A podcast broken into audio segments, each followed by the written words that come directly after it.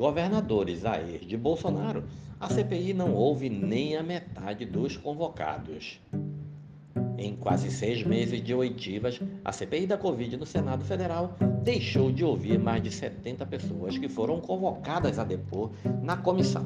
Segundo o levantamento feito pelo UOL com base nas informações disponibilizadas pela CPI, foram aprovados mais de 120 requerimentos individuais de convocação.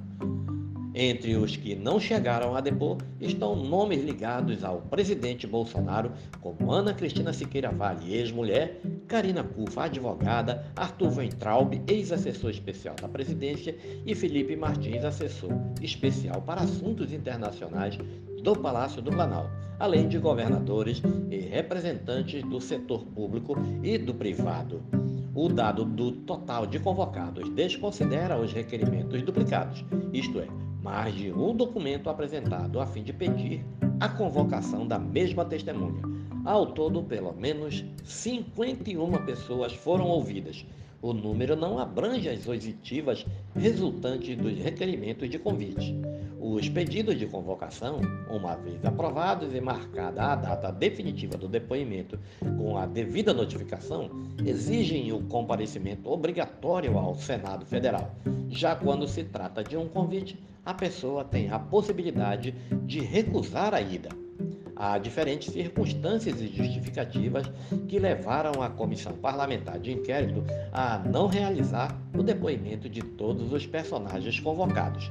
Em maio, a CPI aprovou a convocação de nove governadores, um ex-governador e uma vice-governadora para prestarem depoimento. Somente o ex-governador caçado do Rio de Janeiro, Wilson Witzel, acabou indo ao Senado mas deixou o local após ser questionado sobre um possível superfaturamento na compra de respiradores.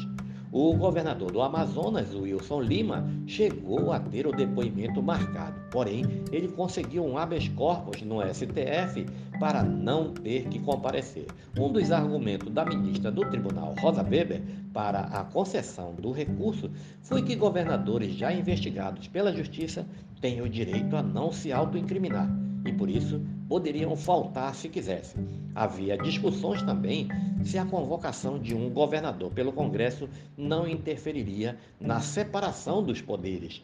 Na prática, o entendimento para o caso de Wilson Lima acabou servindo para os demais governadores que não foram à CPI. Senadores governistas, minoria na comissão, queriam chamá-los para tirar o foco das investigações do governo federal e apurar eventuais irregularidades locais. Outro dos principais motivos para tanta gente convocada ter ficado de lado foi o tempo relativamente escasso para o agendamento de audiências e a conclusão dos trabalhos, com a entrega do relatório final a ser redigido pelo senador Renan Calheiros. O documento deve ser entregue, lido em plenário e votado até o dia 20 de outubro. A CPI foi instalada no dia 27 de abril e tinha prazo inicial de vigência até 7 de agosto deste ano. Por decisão da maioria dos membros, foi deliberada sua prorrogação por mais 90 dias, estendendo o funcionamento do colegiado até a data limite de 5 de novembro de 2021. Paralelamente, houve consenso entre os integrantes da cúpula da, da CPI, sobretudo Renan e o presidente Omar Aziz, de que a entrega do relatório deveria ocorrer o mais rapidamente possível após o recesso de julho, para não se perder o momento político e criar eventuais desgastes para a comissão. Dessa forma, algumas linhas de investigação foram preteridas e alguns depoentes ficaram fora do escopo principal de oitivas. Outra razão que levou senadores a desistirem de determinadas testemunhas foi a questão política. No caso da ex-mulher de Bolsonaro, por exemplo, parlamentares concluíram que o depoimento dela poderia gerar um atrito desnecessário com o presidente e sair do tema da pandemia.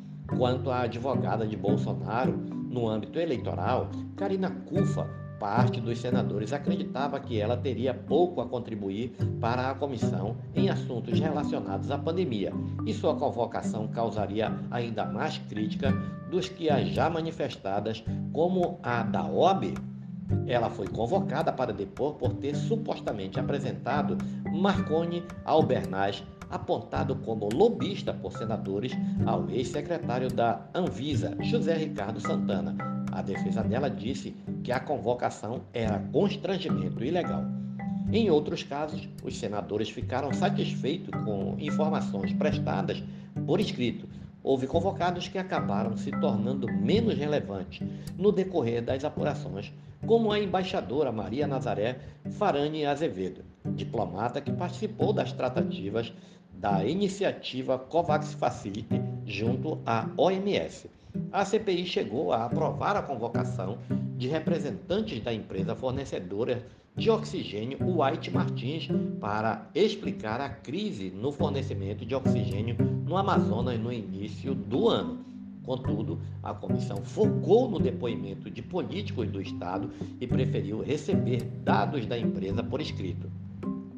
Alguns convocados apresentaram atestado médico por problemas de saúde e mandaram representantes no lugar, como no caso do sócio majoritário da VTC Log, Carlos Alberto de Sá, empresa de logística envolvida em suspeitas relacionadas ao Ministério da Saúde.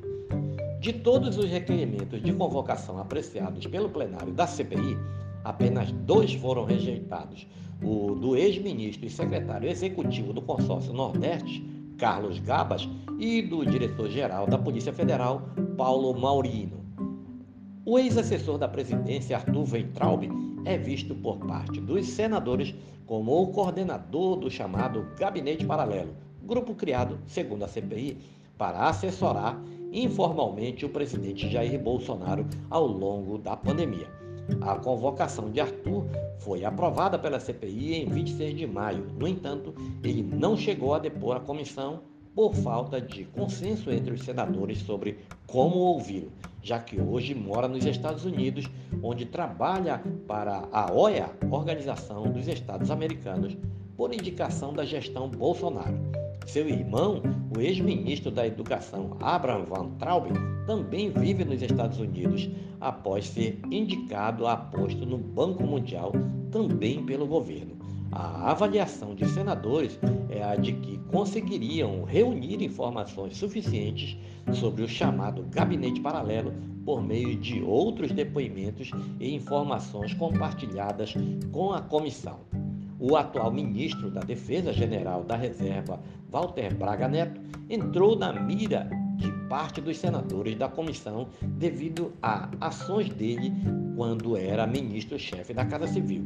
Isso porque a pasta é uma das principais responsáveis pela gestão do governo no combate ao novo coronavírus, incluindo a análise para a compra de vacinas.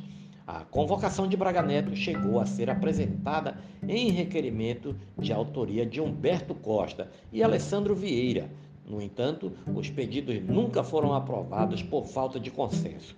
O temor era causar novo choque com os militares após o senador Omar Aziz ter afirmado em uma das sessões que há membros do lado podre das Forças Armadas envolvidos com falcatruas dentro do governo. Este é mais um podcast do site newsrondônia.com.